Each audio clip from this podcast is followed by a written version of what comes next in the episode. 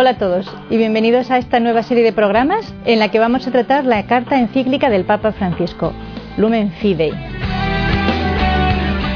Lumen Fidei, como saben, son las dos primeras palabras con las que el Papa empieza a escribir una encíclica, que en este caso significa la luz de la fe.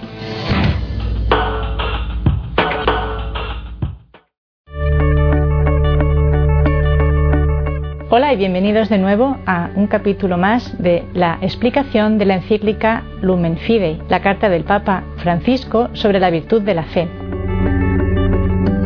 Hemos visto cómo el Papa nos presenta la evolución, la génesis, un poco la formación de esta conciencia del pueblo de Israel que va a desembocar en la fe nuestra cristiana, la fe de la Iglesia. Veíamos eh, en capítulos precedentes como durante el tiempo del Éxodo, sobre todo, que es ese largo periodo en el que el pueblo de Israel debe atravesar el desierto con caídas, con fallos, con infidelidades, con momentos en los que se descorazona, desconfía de Dios, desconfía de su llamada, de su elección y de la promesa de Dios,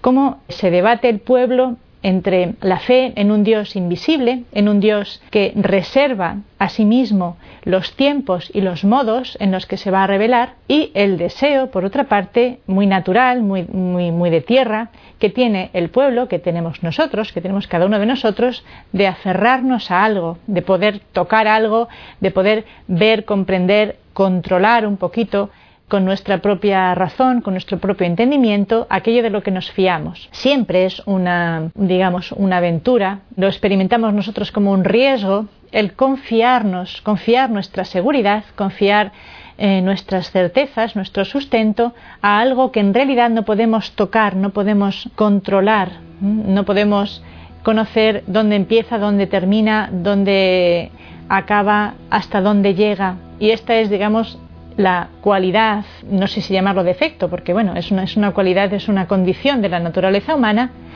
que Dios encuentra más difícil, podríamos decir, llevar a la plenitud, al fiarse, al entregarse. Dios quiere guiar al pueblo de Israel como un padre guía a su hijo de la mano, pero el hijo se frena, se despista, se desorienta es muy impresionante, a mi modo de ver, es descubrir cómo el pueblo desea ver un rostro. De hecho, como decíamos en capítulos precedentes, cuando Moisés se aleja para adorar a Dios en el Sinaí, para recibir las instrucciones de Dios, cuando desciende del Sinaí con las tablas de la ley, el pueblo ya se ha construido un ídolo. ¿Por qué? Porque, como decimos, busca algo tangible, busca poder ver a Dios, poder controlar, por así decirlo, a ese Dios, que no sea demasiado misterioso, demasiado desconocido, demasiado impredecible para los miedos, los temores de los, de los hombres. Este deseo de ver el rostro de Dios, en realidad Dios lo aprecia como un deseo legítimo. ¿Por qué? Porque cuando Dios interpela a Abraham, como decíamos, le hace una llamada personal, se le revela como conocedor de su intimidad y en cierto modo abre también a Abraham, a Moisés, a aquellos a quienes Dios elige, la propia intimidad de su naturaleza. Evidentemente, para una relación personal, nosotros anhelamos, deseamos ver el rostro de la persona. Y Dios es fiel, digamos, a este deseo que es legítimo. Y cuando Él decide, en el momento que Él considera oportuno, cuando llega la plenitud de los tiempos, como dice el Evangelio, Dios envía a la tierra a su propio Hijo, que es Jesucristo, la palabra, la segunda persona de la Santísima Trinidad, se hace hombre y adquiere un rostro, un rostro que es completamente humano, el rostro de un hombre, en el seno de una familia humana, con una madre, con un padre, San José, que hace de padre para Jesucristo, aunque el Hijo, el Padre de Jesucristo es Dios, y que se desenvuelve en una sociedad absolutamente normal y humana, como cualquier otra sociedad de aquel tiempo nada extraordinario. Dios responde en Jesucristo a este anhelo auténtico, verdadero y legítimo que el hombre experimenta de ver el rostro de aquel por quien ha sido creado y que le llama constantemente a la unión con él. Es un deseo, como digo, legítimo que tal vez, no sé, podemos hacer una comparación con el deseo que experimentan las personas, los niños sobre todo, que por ejemplo han sido adoptados, saben que los padres con los que viven no son sus padres biológicos y cómo al alcanzar una cierta edad estos niños experimentan el deseo de ver, aunque solo sea ver, el rostro de sus padres naturales, de sus padres biológicos. Por eso, este deseo en lo que tiene de legítimo, Dios responde a él, como decíamos, con su omnipotencia, y va a dar a la divinidad, al Dios adorado, seguido, en el que el pueblo de Dios ha abandonado su seguridad y su destino, cada paso del camino, le va a dar un rostro en Jesucristo. Por eso Jesucristo es la plena manifestación de la revelación de Dios. Leyendo mm, no solamente sus palabras y sus acciones, sino realmente cómo fue su vida, una vida, como digo, en nada distinta a la vida de sus coetáneos, vivió una infancia normal, seguramente ninguna cosa extraordinaria de las que narran los evangelios apócrifos. Vivió la vida de un trabajador, fue carpintero hasta la edad de 30 años, se ganó su vida con su propio trabajo, vivió una vida de familia corriente, común y corriente, vivió como cualquier hombre, como cualquiera de nosotros vivimos. Cuando empezó su ministerio público, empieza, digamos por así decirlo, su manifestación oficial de la misión que él tenía de enseñarnos el camino del cielo y de redimir nuestras almas de la condena a la que nos tenía sujetos el pecado, el pecado original. Es una fuente enorme de conocimiento de Dios observar cómo Dios hace las cosas, ¿eh? como decíamos al principio y me resulta muy revelador, ¿verdad? Cómo Dios lee en el corazón de Abraham su deseo más íntimo, el deseo de la paternidad. En la vida de Jesús, donde no hay nada extraordinario, vemos, sin embargo, con qué detalle, con qué cariño Dios mira las realidades humanas. Nada extraordinario, una vida absolutamente corriente y normal. Levantarse por la mañana, asearse, comer, trabajar,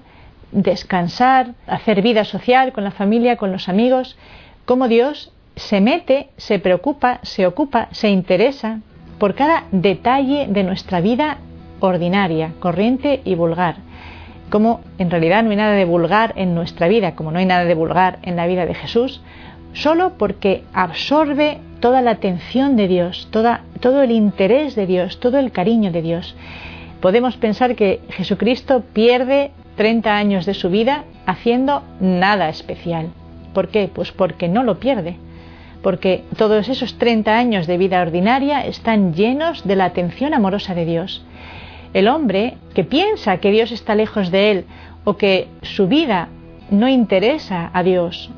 mucho menos cuando dice no interesa a nadie, es un hombre que no conoce el verdadero rostro de Dios, no conoce a Dios. La vida de Jesús, que es la vida del Hijo de Dios en la tierra, nos revela en realidad cuál es la ocupación de Dios, cuál es la alegría de Dios, como el Señor se complace en esta vida ordinaria en la que Él está no solo presente, sino inmerso, y cómo con su inmersión en la vida ordinaria la llena, como decíamos también en la introducción, de luz y de sentido, especialmente intensa, también, como nos decía, nos enseñaba el Papa Juan Pablo II, los misterios luminosos, la vida pública de Jesús. ¿eh? La vida pública de Jesús son, sin embargo, una luz especial para entender cuál es el objetivo de Dios, dónde nos quiere llevar, cómo nos ve Él, cuál es su pedagogía y cuál es el fin al que nos llama, cuál es la vocación a la que nos destina. Podemos leer en cada página del Evangelio cómo mira Jesús, que mira con los ojos de Dios, las realidades humanas, cómo mira la enfermedad con compasión, cómo mira el pecado también con la misma compasión o con una compasión quizás mayor incluso, como mira las miserias humanas, las incapacidades de los hombres, las esclavitudes de los hombres a los vicios, a la ignorancia, a la miseria experimentada cien veces, como Él da su mano para levantar al pecador, como no se cansa de enseñar de administrar en dosis pequeñas o grandes la sabiduría que el hombre necesita, como cuando un hombre está enfermo, un niño está enfermo y la madre, pues gotita a gotita, aunque ahora ya hay esos tubos que te meten por la vena, pero cuando no existían, pues las madres cucharadita a cucharadita daban el agua a sus hijos para que no murieran de sed deshidratados. Así el Señor se adapta, cómo se adapta, cómo su compasión, su comprensión y al mismo tiempo, como digo, su determinación, su fuerza, su poder en levantar al hombre de su caída, de su pecado, de su prostración, de su enfermedad, para volverlo a poner en disposición, en capacidad de caminar, de seguirle a Él o de seguir adelante con la misión que le tiene confiada. Es muy revelador ver cómo nos ve el Señor para no desanimarnos, para no avergonzarnos de ponernos delante de Dios, para no pensar que el Señor no puede perdonar mi pecado porque lo experimento como demasiado grande, como demasiado aborrecible. No debemos cansarnos nunca de ver en el Evangelio, de leer en el Evangelio cuál es el verdadero rostro de Dios. Rostro de Dios que, dice el Papa, si se manifiesta durante su vida, se manifiesta como el Dios fiel que no se asusta excesivamente, por así decirlo, de nuestras miserias, de nuestras dificultades, sino que está siempre pronto para levantar al que se acerca a Él pidiendo ayuda, que no se, no se asusta ni siquiera de nuestra dificultad en creer, como aquel padre que decía creo, pero aumenta mi fe. El Señor responde a eso, no se va a escandalizar casi casi da por supuesto en todas sus intervenciones que los que se van a acercar a él van a ser precisamente los pecadores, los prostrados, los niños, los desheredados, aquellos que no se sienten justificados a sus propios ojos, sino que reconocen su necesidad y su pecado. Él da por hecho que en realidad son esos los que se van a acercar a él y por lo tanto los que van a estar abiertos a recibir la revelación de Dios el poder de Dios. Sin embargo, el Papa nos recuerda, es sobre todo en la muerte de Jesús, en su pasión y muerte, donde la firma de Dios ya se hace indiscutible, por así decirlo. La firma de Dios con aquel amor eterno, con aquellas entrañas compasivas, misericordiosas, que son, como decíamos al inicio, ese sol que no se pone nunca, que no termina con la muerte o que no termina porque se acaba el amor, porque se agota el amor como experimentamos nosotros en las relaciones humanas, sino que es capaz de amar al enemigo, incluso a los enemigos, y dar la vida por ellos. Este amor cuando nosotros éramos enemigos, como dice San Pablo, este amor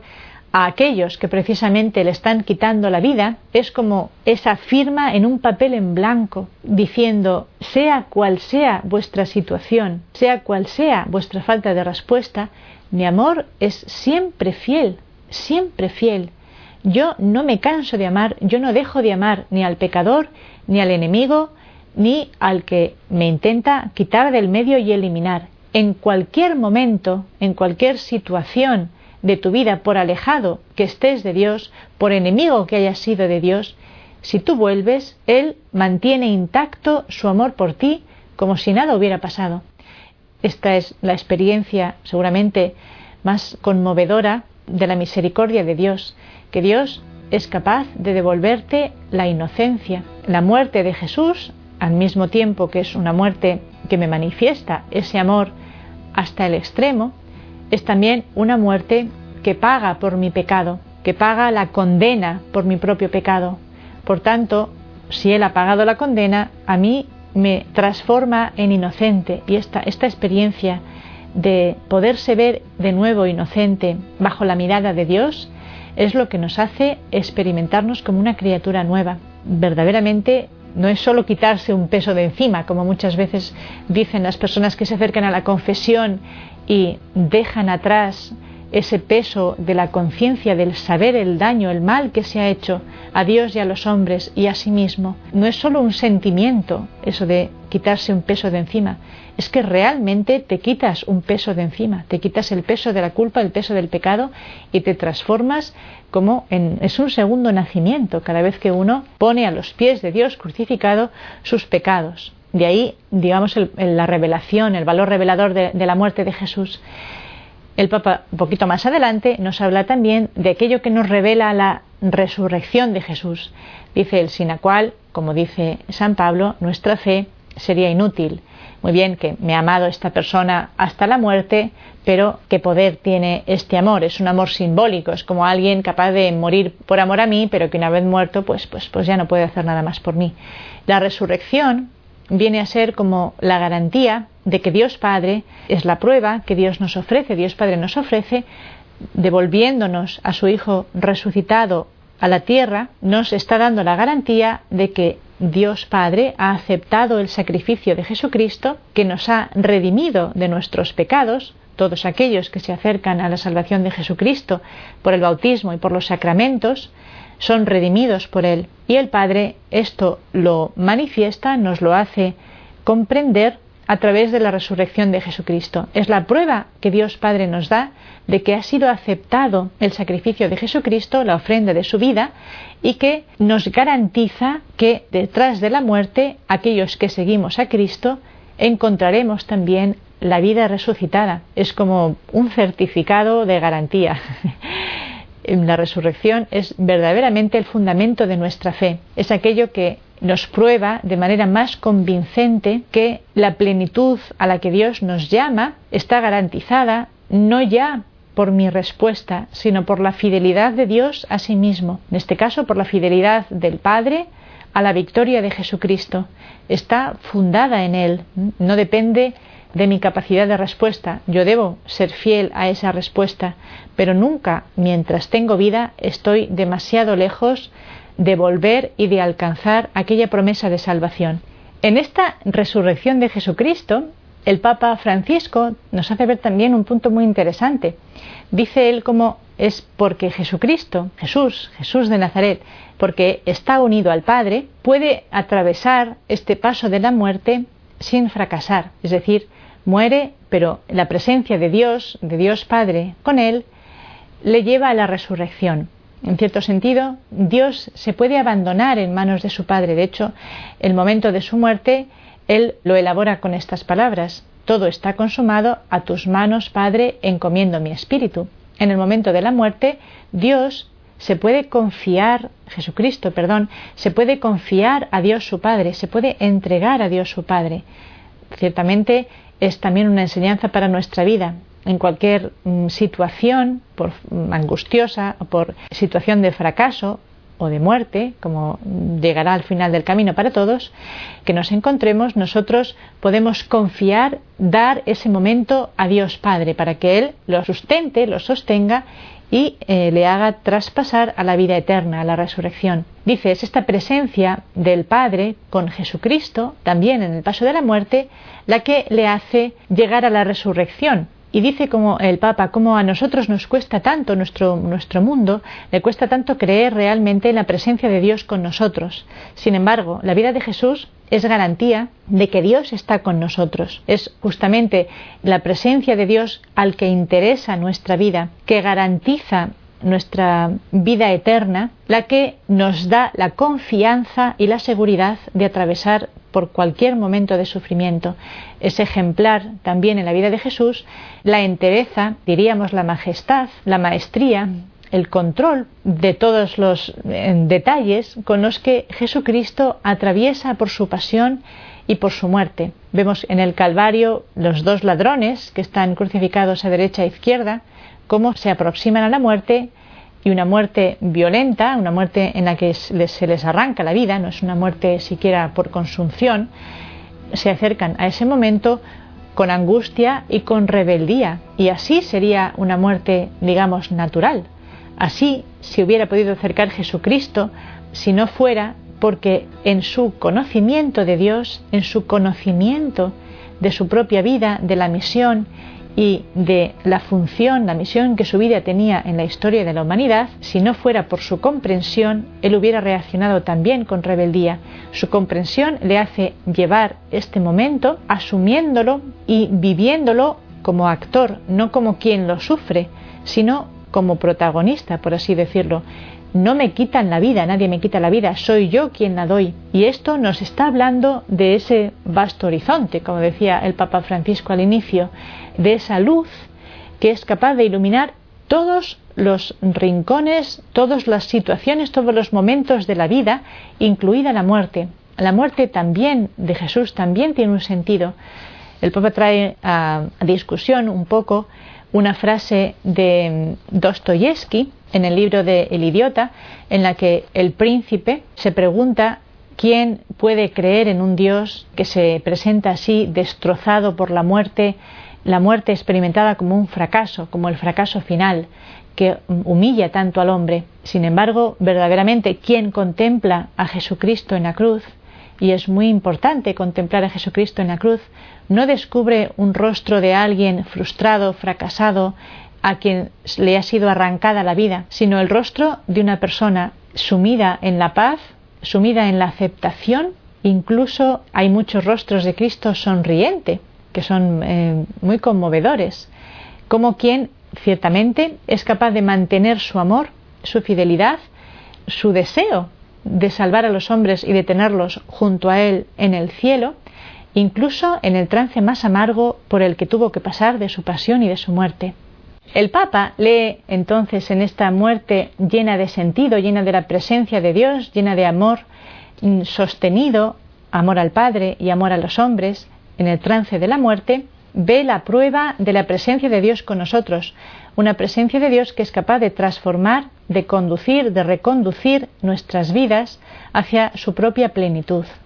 Cuántas personas han sido transformadas, renovadas por la muerte de Jesús, por la experiencia de Jesús, por la revelación que Jesús nos ha traído de Dios. Y termina el Papa diciendo cómo este descubrimiento del amor de Dios presente, pero presente jugándose también él, por así decirlo,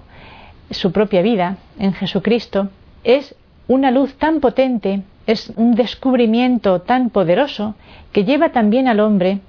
a ser capaz de comprometer su propia vida por la transformación no sólo ya de, su propia persona, llevándola, como decimos, a la plenitud, sino también de la sociedad de los hombres con los que convive. Un amor descubierto que es mucho más grande que la propia vida, incluso la vida de Jesucristo, que lo lleva a proyectarse incluso más allá de su propia vida terrena, es un ejemplo, es un estímulo, pero es un incentivo real que lleva también a los hombres a trascenderse a sí mismos, a trascender em, su propia vida, su propia existencia, la búsqueda de las realizaciones concretas de la propia vida